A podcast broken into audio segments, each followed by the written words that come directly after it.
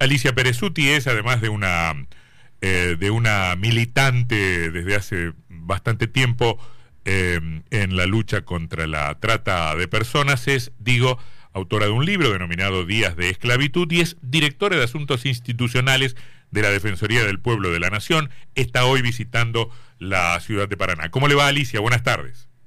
Hola, buenas tardes. ¿Cómo le va a usted? Muchísimas gracias por este espacio y muy contenta, muy contenta acá en Paraná. ¿Qué la tiene tan contenta en Paraná? Cuéntenos.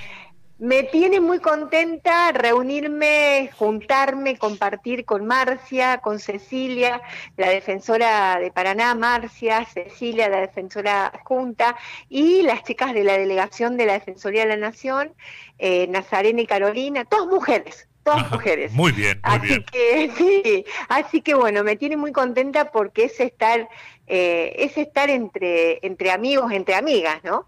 ¿Y alguna preocupación en, en, en, particular? ¿Su viaje tiene que ver con, con, con la problemática específica de la trata o con el trabajo general de la Defensoría? No, mi, mi visita a Paraná es una visita institucional. Eh, una visita institucional para reafianzar los vínculos, para estar al servicio. La verdad que vengo para, para conocer a las chicas, a Nazarena y a Carolina, porque la verdad que las conocía por teléfono, eh, no así con Marcia, eh, no así con Marcia, que nos conocemos años, porque yo era defensora del pueblo de Villa María, fui durante siete años, y bueno, tenemos un recorrido juntas en, en ATPRA, en la, en, la, en la Asociación de Defensorías del Pueblo, vinimos peleando muchos temas en particular. Y apenas llegué, enseguida me llegué, bueno, nos abrazamos, empezamos a, a compartir unos mates y ahí nomás hay un caso bastante complicado, eh, de un pibito que está sin medicación, con un tema de salud muy severo. Entonces ahí nomás yo digo, no podemos evitar eh, más allá de la alegría, no podemos evitar ponernos a trabajar, ¿no? Mm. No podemos evitar. Le pregunto lo siguiente, eh, usted tiene experiencia en, en, su provincia, usted es cordobesa de origen, ¿no? Exactamente, usted tiene, de Villa María. Usted tiene experiencia en su trabajo en Villa María, ahora en la Defensoría del Pueblo de la Nación. Usted sabe que en la provincia de Entre Ríos se reformó la Constitución en el año 2008 y, y se creó la figura del defensor del pueblo. Increíblemente, 15 años después, no tenemos defensor del pueblo. ¿Qué le diría usted al sistema político entrerriano o al gobernador Bordet respecto de la utilidad o no de esa figura?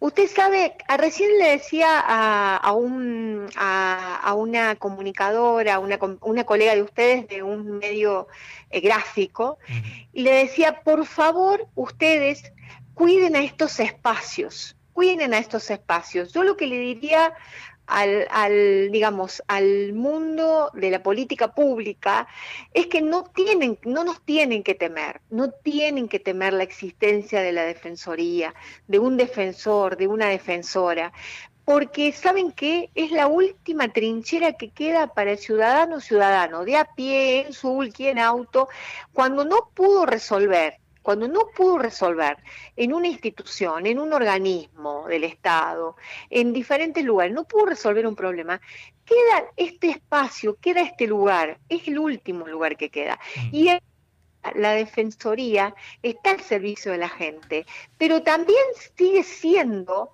sigue sosteniendo, de alguna manera sostiene la gobernabilidad de, aquellos de turno, como digo yo, sostienen la gobernabilidad. ¿Por qué? Porque resuelve de otra manera esa problemática, ese problema que le, le, aqueja tanto al vecino, que lo desespera, que lo enoja, que lo molesta, a veces lo desespera, ¿eh? al vecino o la vecina, que a veces lo desespera, y que no tiene otra manera que no sea yendo a la defensoría. Bueno, lo que porque pasa es ya agotó. Bueno, cuando usted dice que no tengan miedo, parte de un, de un, supuesto este, bastante lógico por lo demás, de que la autoridad política puede efectivamente tener algún temor respecto del rol que jueguen las defensorías, pero además eh, es posible que vean allí también una muestra de la incapacidad o de la ineptitud del aparato del Estado para resolver problemas que deben ser canalizados por otra estructura estatal, ¿no? Em, y es como que hay una reticencia a, toda a toda figura o a toda a todo organismo que funcione de control. Claro que funcione como en alguna algún tipo de control no Claro, eh, porque, porque lo ven de esa manera, lo ven realmente, lo ven, se ve de esa manera, y en las conversaciones le digo, porque he estado en, diálogos, no en discusiones, en diálogos, en donde me lo han planteado. Yo he estado, por ejemplo, en algunas ciudades como Belville, cerca de Villa María, eh, luchando un montón para que se nombrara defensor, defensora, y la verdad que no se pudo lograr, eh, no se pudo lograr. Y la verdad que me terminaron, siempre me decían lo mismo, no porque va, yo digo, a ver, a ver, realmente es un espacio al servicio de la ciudadanía y que termina siendo también, eh, cuando yo era defensora de Villa María, llamabas a una reunión eh, o ibas a una reunión al, intendente local y decías, mira, hay un reclamo por este cordón cuneta, por esto, por esto, por esto. En realidad le terminabas, digo, lo terminabas eh, ayudando al gobierno de turno, porque en realidad lo ayudabas, algo, descomprimías el problema, descomprimías ese problema que a lo mejor al intendente no le llegaba ese problema de otra manera, ¿no? Entonces digo, yo creo que em, es una pena que haga 15 años que está creado el cargo.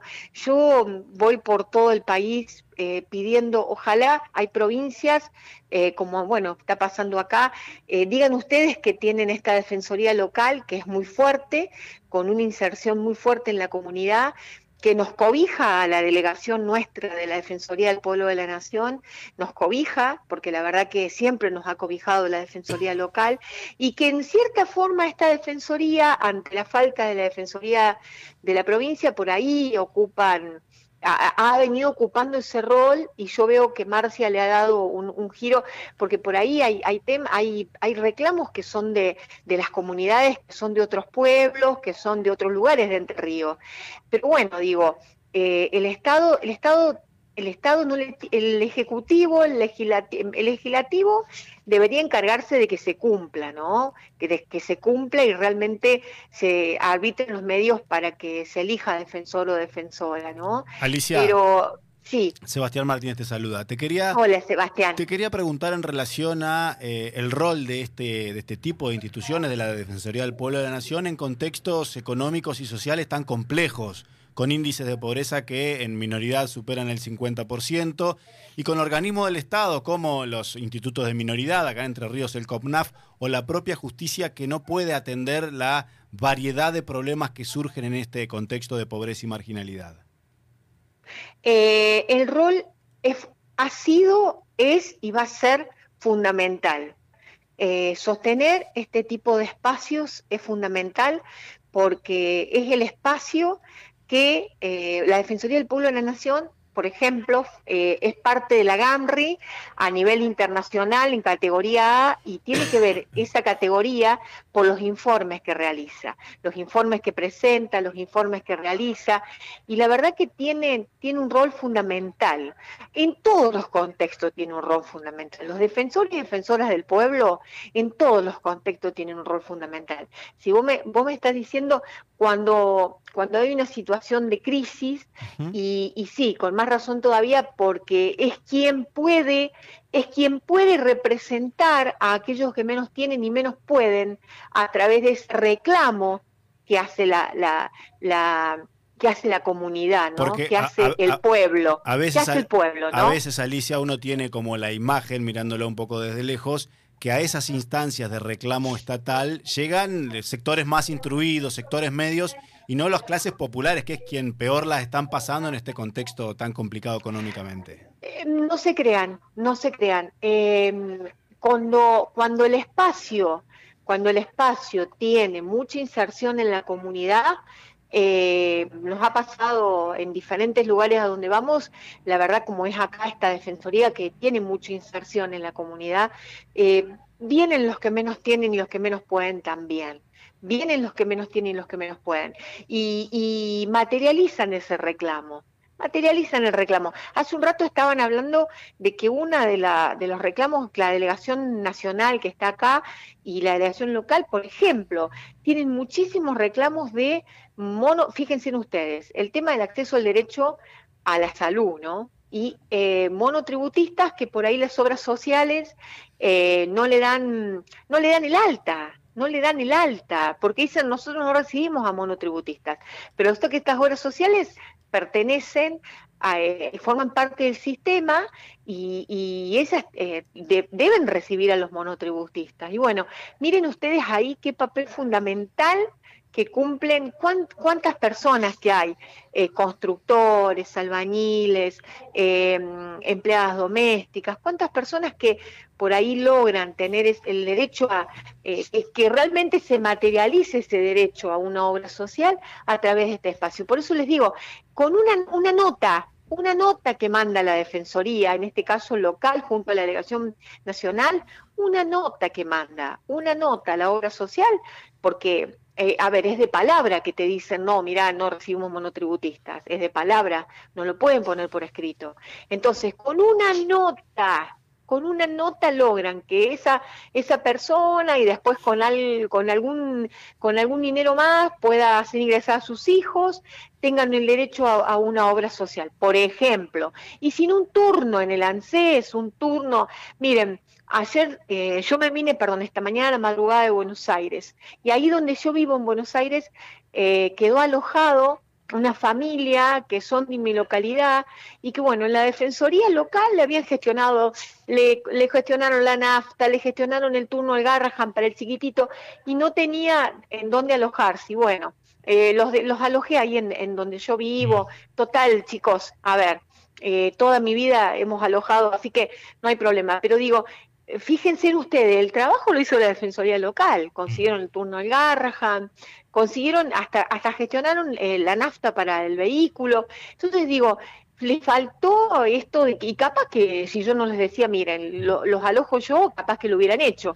Pero fíjense en ustedes ese, ese trabajo de hormiga que cambia la vida de la gente que cambia la vida de la gente. ¿eh? Em, Alicia, le hago una última pregunta. Eh, leyendo su currículum, uno ve su militancia contra la trata de personas, pero también advierto que, mm, eh, que ha tomado esos temas para escribir novelas. La pregunta es, eh, ¿por qué lo hace? Si porque cree que la literatura puede ser un buen vehículo para la denuncia de la situación o por el, por el simple placer de escribir.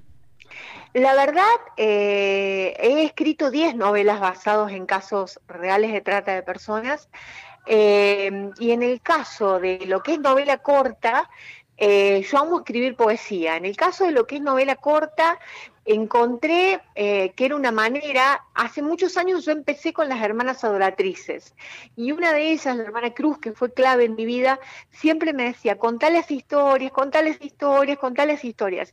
Y la verdad que por ahí cuando dejamos en las escuelas las novelas o las escuelas las piden, yo noto que desde las historias que los chicos leen, las chicas leen, eh, se llega de otra manera, ¿no? Y, y, y, quien lee alguna de esas historias que está basada en hechos reales, que son muy duras, que no terminan como búsqueda implacable, que búsqueda implacable termina fantástico porque el papá rescata.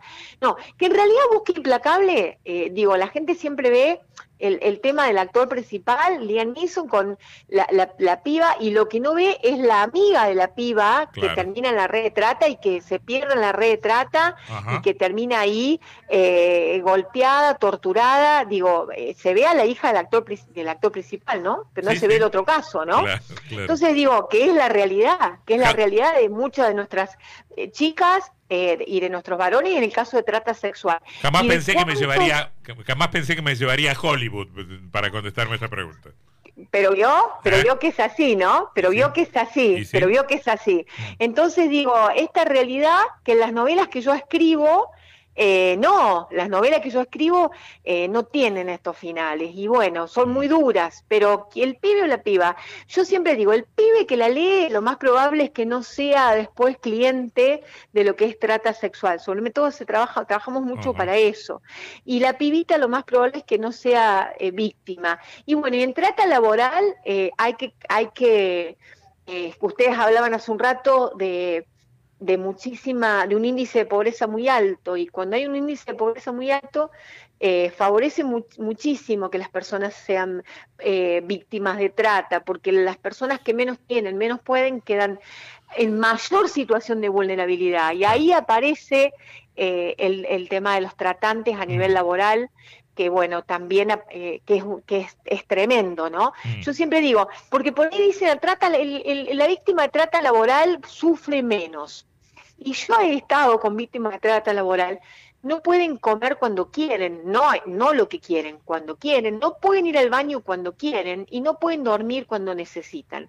Entonces, a ver, si a partir de lo que yo les estoy diciendo, eh, no entendemos que una víctima de trata laboral es tan torturada como una víctima de trata sexual, eh, también sufre torturas, también sufre permanente tortura y deshumanización. Si no, se revela y deja de ser de víctima de trata, ¿no?